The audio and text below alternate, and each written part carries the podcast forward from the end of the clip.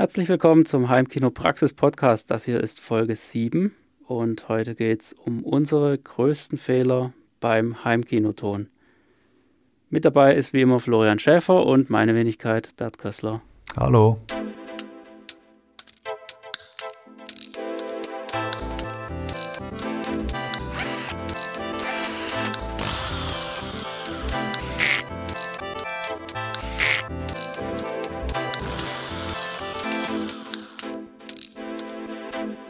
Heimkinopraxis Podcast. Ja, Florian, das wird heute ein Anekdoten-Podcast. Ähm, das wird bestimmt eine ganz interessante Sache. Wir erzählen heute einfach mal nur, was wir so für Bockmist gebaut haben in unserem in unseren Heimkinos, die wir bisher schon so umgesetzt hatten. Ja, jetzt wird es traurig. Nein, ich glaube, man kann ja auch mit einem gewissen Abstand zurückschauen. Ja, die größten Fehler beim Heimkino Ton. Das lässt dann erahnen, dass wir vielleicht irgendwann auch nochmal über die Fehler beim Bild sprechen. Wir werden uns auch mal den gelungenen Aktionen widmen natürlich, aber heute geht es um die Fehler. Mein, ja, soll ich direkt mit dem, mit dem größten, dicksten Hund anfangen? Das ist wirklich eine traurige ja, lass den, Geschichte. Lass den Hund von der Kette. Lass es alles raus, ja. Nee, es, das war wirklich bitter. Und zwar, ich habe ja sehr lange mit meinen ersten Lautsprechern gearbeitet, weil die waren von meinem mehr oder weniger ersten verdienten Geld so gekauft. Ich habe die teilweise immer noch. Vokallautsprecher waren schon ganz nett für den Einstieg und hatte dazu einen relativ einfachen Subwoofer, so, ein, so eine kleine Downfire-Kiste und irgendwann war dann klar, okay, da geht noch mehr mit Subwoofer. Und dann geschaut, schmales Budget, es soll schon besser werden, aber wo gibt es denn da ordentlich Radau und hab, hatte mir dann einen Subwoofer gebraucht ausgeguckt. Ich glaube, von B und W sollte der sein. Gebrauchtpreis irgendwie 600 Euro bei eBay.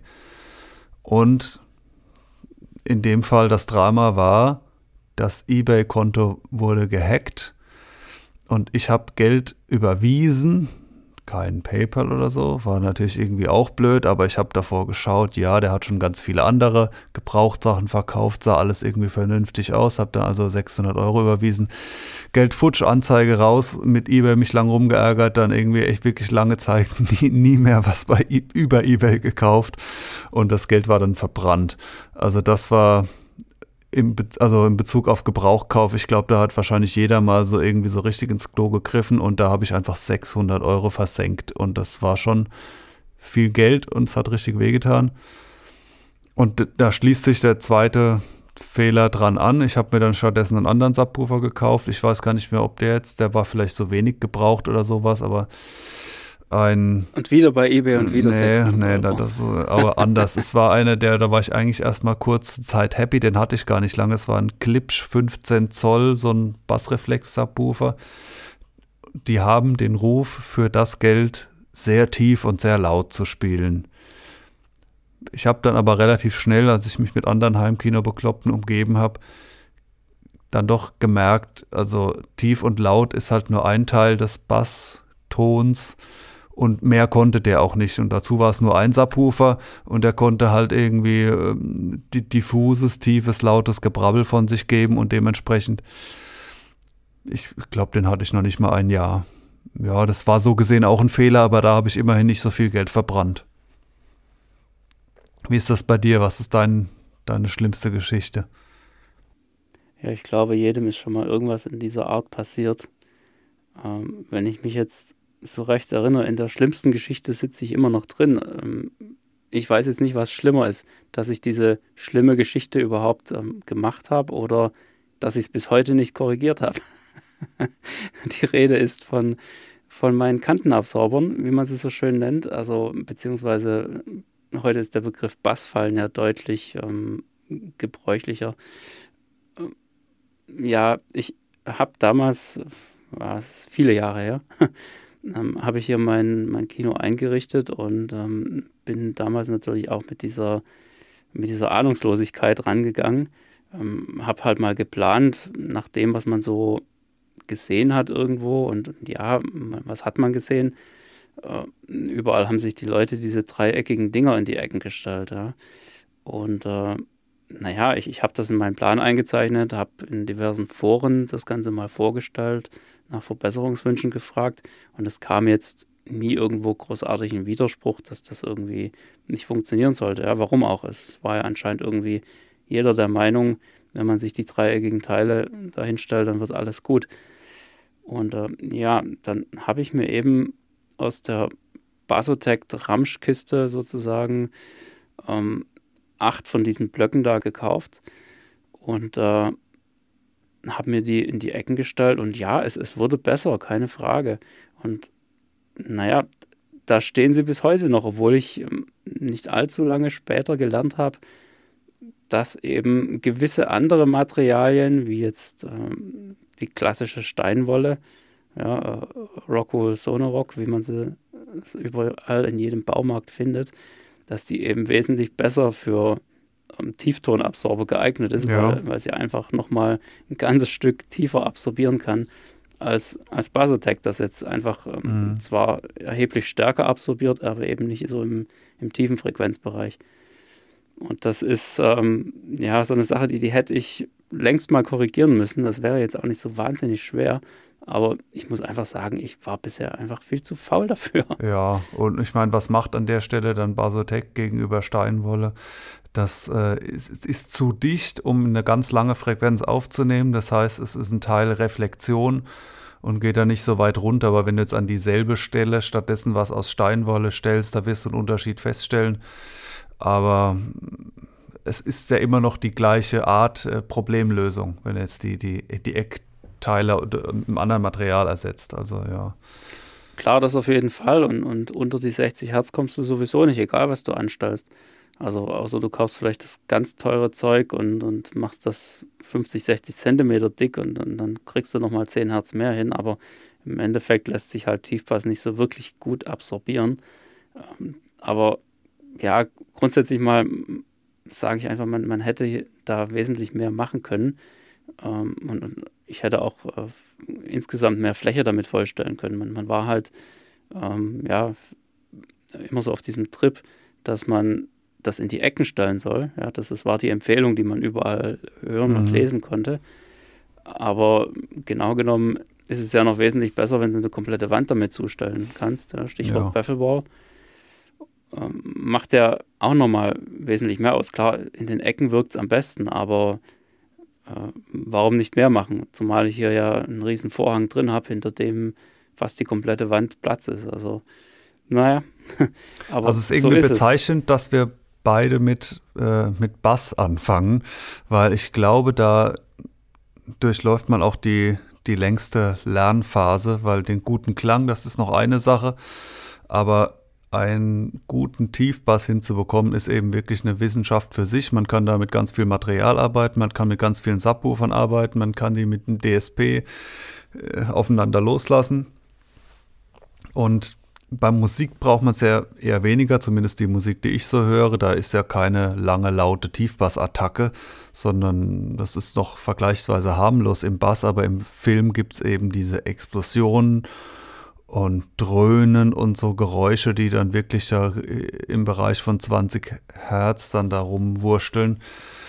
Und das richtig hinzubekommen, und zwar nicht nur laut und dröhnig, ja, da ich, also wer sich das da nicht äh, bauen lässt, der, der wird mit Sicherheit da so ein paar Iterationsschritte durchmachen. Da habe ich auch eine schöne Geschichte dazu. Meine ersten Versuche mit einem Mini-DSP, das ist auch schon sehr, sehr lange her. und äh, ich hatte meinen Subwoofer, ne, es waren schon zwei Subwoofer, die habe ich mir ähm, hingestellt und äh, gedacht, hey komm, jetzt hängst du mal ein Mini-DSP davor und ähm, misst mal, was so die Akustik macht, ähm, wie dein Bass so aussieht. Und äh, die erste Idee, die mir natürlich kam, hey, da ist ein Bassloch, lass da mal weiter aufdrehen. ja, jeder, der sich damit auskennt, weiß jetzt, upsi, ouch, Subwoofer, aber er hat es überlebt. Also ähm, ich habe sie etwas hochgedreht, ähm, bis ich dann ziemlich schnell gemerkt habe, ähm, da tut sich nicht allzu viel. Das Bassloch ist immer noch da, beziehungsweise wird eher sogar noch tiefer, bis es dann ziemlich schnell aber Klick gemacht hat zum Glück und äh, ich äh, gemerkt habe, ja Mensch, klar, kann doch gar nicht gehen, ja. Also wenn wenig Bass wenig Bass auslöscht, dann wird mehr Bass eben auch mehr Bass auslöschen. Ja, das ist, kommt äh, letztendlich aufs Gleiche raus, äh, raus, und es tut sich da nicht allzu viel. Ja. Ähm, ist auch eine, eine wirklich eine, eine, gute Warnung für jeden, der da mal irgendwie drüber nachdenkt, äh, mit einem DSP rumzuspielen. Also wenn ihr irgendwo ein Bassloch habt, dann dreht da bloß nicht zu sehr den Bass in diesem Frequenzbereich auf. Ihr könnt euch da ganz schnell den Subwoofer zu schießen damit. Ähm, ihr werdet das Basslöcher auch, ja. nicht so ohne weiteres auffüllen können. Das äh, geht nicht auf diese Art. Oder wenn, dann immer nach Möglichkeit auch hören. Man kann auch vieles messen, Wasserfalldiagramm und so weiter. Aber wenn man da sieht, ich hebe gerade 20 Hertz stark an, dann kann man zum Beispiel online einen Sinustongenerator nehmen und, und den abspielen oder eine Actionsequenz oder oder, also irgendwas, wo man direkt mal hören kann, jetzt was dann mit dieser Frequenz passiert ist und nicht einfach nur zu sagen, sieht jetzt gerade aus die Linie und dann eine Woche keinen Film schauen und dann irgendwie denken, es hat schon geklappt, sondern direkt mal überprüfen und dann auch vorher, nachher. Nicht das, was besser aussieht, Kurve ist immer ist besser. Immer gut. Ja, ja, das ist genau das. Also man kann da zwar immer alles so richtig schön glatt ziehen, aber gerade wenn man mit Subwoofern experimentiert, kann das ziemlich in die Hose gehen, ähm, weil man hat möglicherweise dann die schönste gerade Kurve, wie man so schön sagt, aber es klingt eben leider total matschig, weil man einfach die, die Wellen praktisch äh, überhaupt nicht mehr in Phase hat und äh, ja, das kann total in die Hose gehen. Also ähm, ich würde da eher empfehlen, immer auf das Gehör zu vertrauen im Zweifelsfall. Ja, und wenn man bei irgendwas keinen Unterschied hört, auch bei einer neuen Komponente, dann kann man auch sagen, ja, dann schick's halt zurück. Also ich, man muss sich ja keine Dinge äh, im Audiobereich kaufen, die äh, keine klangliche Verbesserung bringen. Wenn man sie selbst nicht hört, dann weg damit. Geld gespart. Richtig. Genau. Ich habe da noch so einen anderen kleinen Flop, den ich mir geleistet habe. Das ist tatsächlich zum Glück eine, eine Kleinigkeit, aber viel mehr, so gravierendes fällt mir auch nicht ein.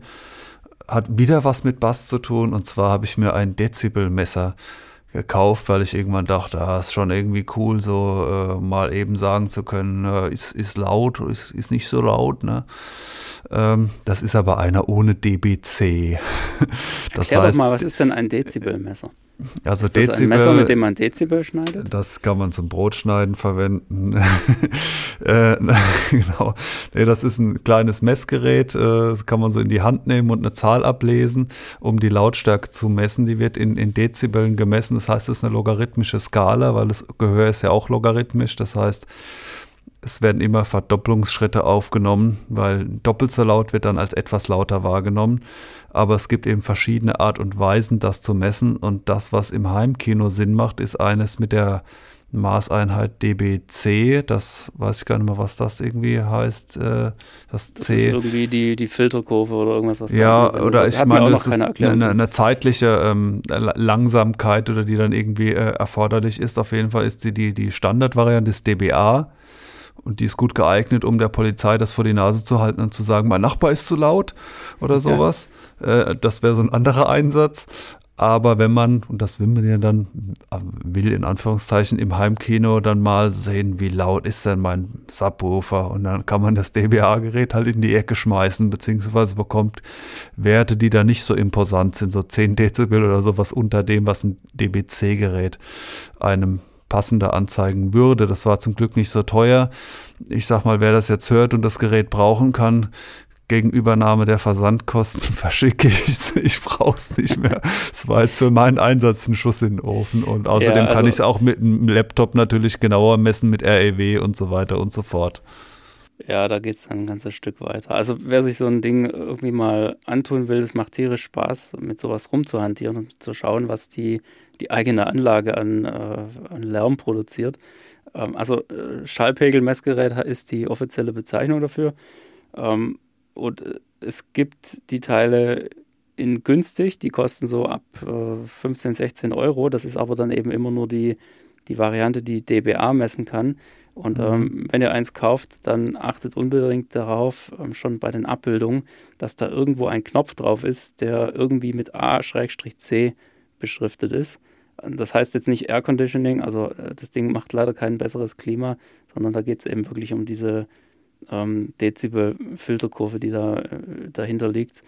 Und ähm, das muss ich auf jeden Fall haben. Und die Geräte, die DBC messen können, die liegen preislich irgendwo so ähm, ab 45, 50 Euro aktuell. Mhm. Das ist ganz okay. Wir können da eins ähm, verlinken in der Beschreibung zu dieser Folge. Und ja, es macht tierisch Spaß, mit sowas zu hantieren, muss ich sagen. Tja, ich kann da auch direkt noch anknüpfen, weil du ja im Prinzip jetzt auch das Thema akustische Messung schon angeschnitten hast. Ähm, mein größter Fehler, wenn ich das jetzt so sagen sollte, mein größter Fehler, den ich jemals gemacht habe in diesem Heimkino, ist mit akustischen Messungen anzufangen. Und ich möchte Aha. das jetzt mit einem gewissen Augenzwinkern verstanden wissen. Das äh, ist natürlich nicht mein voller Ernst, denn man kann wahnsinnig viele coole Sachen machen, wenn man anfängt, die Akustik zu messen. Ähm, wenn man sich so ein nettes kleines Messmikrofon holt und damit REW oder irgendeiner anderen Software rumhantiert. Das ist schon eine tolle Sache, da geht wahnsinnig viel zu optimieren. Aber ich erwähne das deswegen, weil es ist tatsächlich so, bis ich angefangen habe zu messen, war ich eigentlich immer ziemlich zufrieden mit ja, meinem okay, Sound. Also ich fand das alles ganz cool. Aber in dem Moment, als ich gesehen habe, wie krumm das eigentlich alles noch ist, ähm, da hat es irgendwie keinen Spaß mehr gemacht. Und da habe ich dann wirklich angefangen, diese, ähm, diesen, diesen krummen Frequenzgang, besonders im Bassbereich, auch tatsächlich zu hören. Zumindest bilde ich mhm. mir ein oder ich habe mir damals ja, ja, eingebildet, dass ich das sein. hören könnte. Ja. Mittlerweile muss ich sagen, habe ich das jetzt schon eine Weile nicht mehr angefasst und ähm, ich bin wieder einigermaßen zufrieden mit dem, was ich höre. Also ähm, das kann ich wirklich nur jedem empfehlen, da lange zu warten, bis er mit sowas anfängt. Ja, und da kommt man auch um ein Fachwissen nicht drum herum. Also bei mir ist es ja schon durch das Studium Medienproduktionstechnik halbwegs gegeben, dass ich da also so schon mal, wenn, wenn da irgendwelche Equalizer und Nachhalt und so weiter auftaucht, dass mir das direkt was sagt. Aber wenn man nur denkt, davon habe ich überhaupt keine Ahnung, ich kaufe mir ein Mikrofon und los geht's, dann äh, kann das schon ziemlich, ziemlich wuchtig einschlagen, das Thema, und man da eigentlich stehen und sagt, äh, alles krumm, keine Ahnung. Und dann, dann macht es einem das Hobby eher mies, weil man, äh, man merkt, es sieht krumm aus, ich verstehe es nicht und das krumm blöd ist und gerade gut, das versteht man vielleicht noch, aber wie sich das anhört, keine Ahnung. Wie hört sich ein langer Nachhall an? Wie hören sich 500 Hertz an? Wie hören sich 100 Hertz an? Das sind, also es kann Leute schon regelrecht irgendwie verunsichern. Und da kann man dann auch ganz viel Zeit versenken. Also die op akustische Optimierung oder auch Equalizer-Optimierung und so weiter. Äh, da habe ich ganz viel eingestellt, was bei mir jetzt auch ein Spaßfaktor ist an der Sache, aber das ist zeitintensiv. Das ist nicht, dass man sich das Mikrofon kauft, das Programm, so eine halbe Stunde Tutorial anschaut, eine Stunde einmisst und dann sagt, so, Messung fertig, sondern wenn man das ernst meint, dann ist man da wahrscheinlich ziemlich lange zugange an ganz vielen Tagen. Ja, absolut. Man fängt immer wieder von neuem an und ähm, schaut sich dann drei Filme an und sagt, ach nee, ich muss doch nochmal ran. Ja, das ist schon, das artet dann schon echt in harte Arbeit aus irgendwann.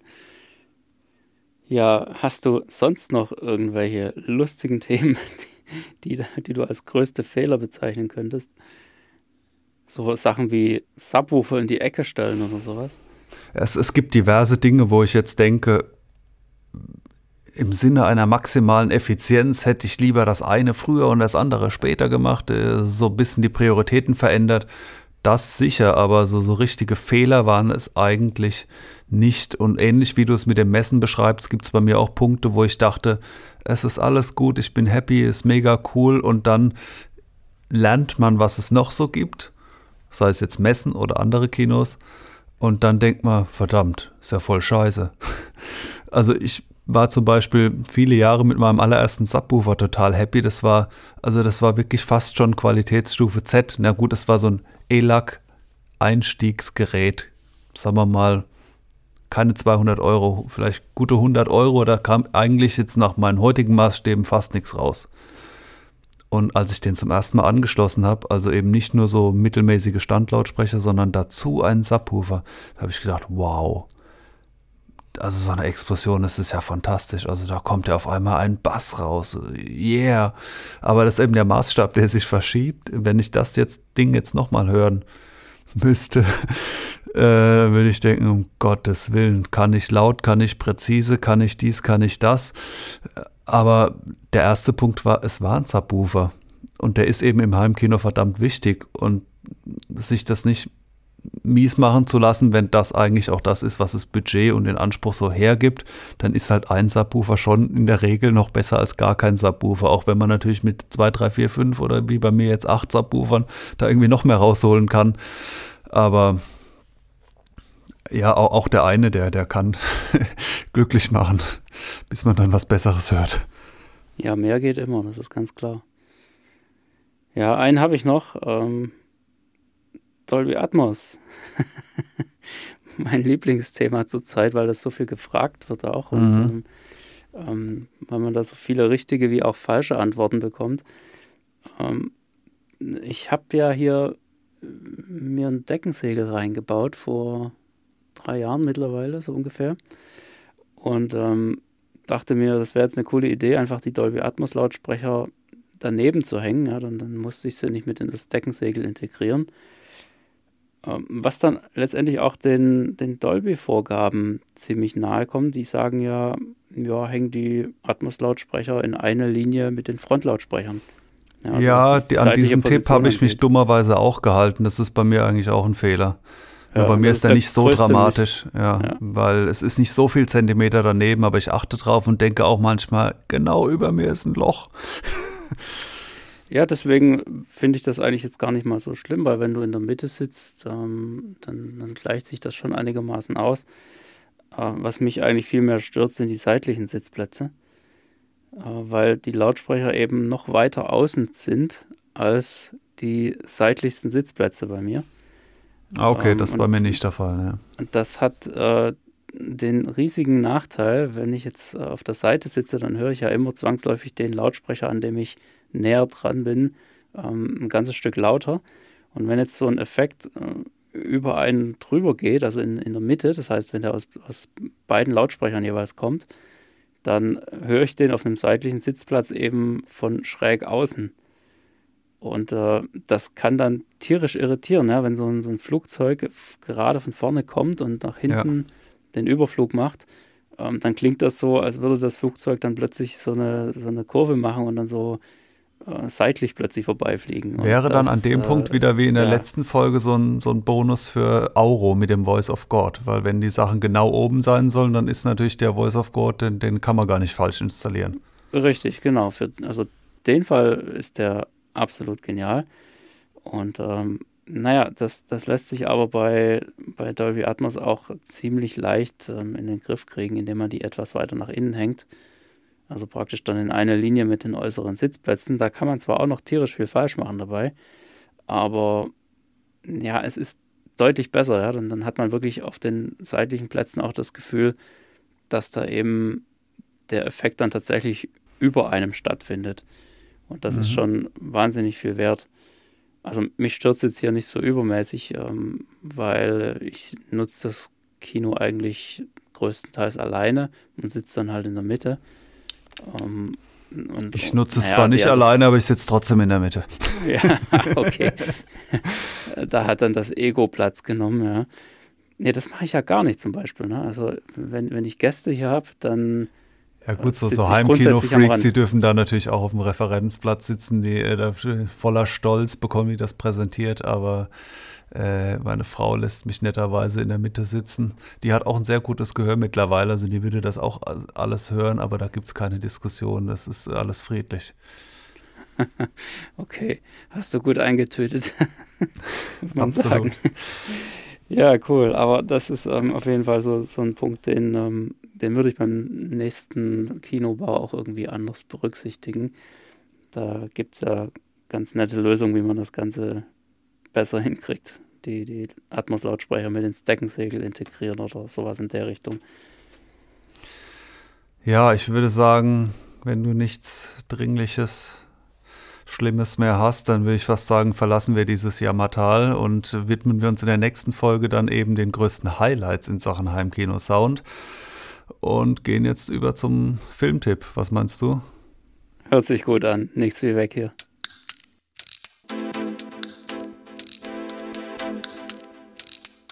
Der Heimkinopraxis Filmtipp. Dann schieß mal los, was hast du heute für uns? So, als Filmtipp, also diesmal ein, ja, ich würde schon sagen, Geheimtipp, weil ich vermute, dass den in Heimkinokreisen viele nicht gesehen haben, obwohl dieser Film, der ist von 2019, ein deutscher Film, der hat Preise bekommen ohne Ende. Ähm, ja, das ist ein äh, Geheimtipp und ihr habt die Chance, wenn ihr diesen Film seht, später mal sagen zu können, ich war von Anfang an dabei, als es eine deutsche Schauspielerin an die Hollywood-Spitze geschafft hat. Jetzt, äh, ja, ich lasse die Katze aus dem Sack. Es geht um den Film Systemsprenger. Ich weiß nicht, ob du den gesehen hast, Bert. Habe ich gesehen, ja. Der war äh, ziemlich gut. Der ist also schon hart und realistisch. Es geht um äh, einen neunjähriges Mädchen, was schwer erziehbar ist, die diversen äh, Erziehungsheime, Betreuungsfamilien wechselt und wo man sich dann, also ich mir zumindest Frage stelle, ja, wie, wie soll die Gesellschaft mit, mit solchen Herausforderungen umgehen? Was ist da der beste Weg? Und es irgendwie alles nicht ganz leicht. Also es gibt dieses Mädchen als Hauptperson und einen Betreuer, das wäre die zweite Hauptperson als Nebenfigur, aber in einer ernsten Rolle taucht dieser äh, Tetros Teklebrahan oder wie der heißt auf. Den finde ich irgendwie ganz lustig, den Comedian. Kannst du es nochmal sagen? nee, kann ich leider nicht. Der, dieser mit dem Lied Lohn ist da. Soll ich das was sagen? Also ich finde den Typ genial. Der hatte aber eine ernste Schauspielrolle, aber am Rande. Naja, auf jeden Fall so, jetzt lang genug ausgeholt. Es geht eigentlich jetzt hauptsächlich um die äh, Schauspielerin Helena Zengel. Die spielt nämlich dieses Mädchen. Die ist mittlerweile zwölf Jahre alt, also es ist ein bisschen gefaked, dass die damals neun ist, die war da auch schon zehn oder elf Jahre alt. Sie spielt die Rolle und weswegen ich sage, das ist ein Geheimtipp und er war dann von Anfang an dabei. Und zwar, jetzt haben wir ja ein bisschen im Voraus den Podcast produziert. Wenn wir den ausstrahlen, dann dürfte es so um die Zeit rum sein, wo ein Film im Kino kommt, in dem sie auch eine der zwei Hauptrollen spielt. Das ist aber ein Hollywood-Film mit Tom Hanks in der Hauptrolle. Der spielt so zur Westernzeit. Ähm, und zwar heißt dieser Film Neues aus der Welt. Den könnt ihr euch dann direkt im Nachgang anschauen. Und Tom Hanks war einer von vielen, die eben diesen Film Systemsprenger gesehen haben und dachten, wow, die ist echt gut. Und dementsprechend, ich meine, mit äh, zwölf Jahren zu Tom Hanks in einer zweiten Hauptrolle. Es ist keine Nebenrolle. Sie spielt neben Tom Hanks die zweite Hauptrolle oder die erste Hauptrolle. Das weiß ich jetzt noch nicht, habe noch nicht gesehen. Das finde ich echt cool. Und der Film davor, der große Durchbruch, ist eben Systemsprenger und den Film möchte ich euch empfehlen. Deutscher Film mit dementsprechend original deutschem Ton, sehr realistisch und äh, ja, Bild und Ton sind auch voll in Ordnung. Systemsprenger heißt der Film. Ja, absolut erschreckend fand ich den Film. Also in, in, gewisser Weise, ja. Jetzt nicht wegen der schauspielerischen Leistung, die nämlich wirklich übelst genial ist, sondern einfach wegen dieser, ja, wegen dieser Machtlosigkeit, die diese ganzen Leute, diese ganzen Betreuer und Eltern und was weiß ich was, da aufgrund dieser Situation hatten. Also mhm. das ist schon äh, wirklich beeindruckend, wie die das auch rüberbringen da. Das ist äh, ich, bin normalerweise nicht so der Typ für, für Drama oder äh, solche Filme, aber ab und zu gucke ich mir sowas mal tierisch gerne an und das äh, ist definitiv eins der Highlights in dieser Ecke gewesen in den letzten Jahren. Okay, dann machen wir Schluss für heute und wir werden uns dann nächstes Mal definitiv aus dem Jammertal rausbegeben und ähm, stattdessen mal die guten Entscheidungen beim Heimkinoton näher hinterfragen. Genau, bis dahin. Tschüss. Ciao.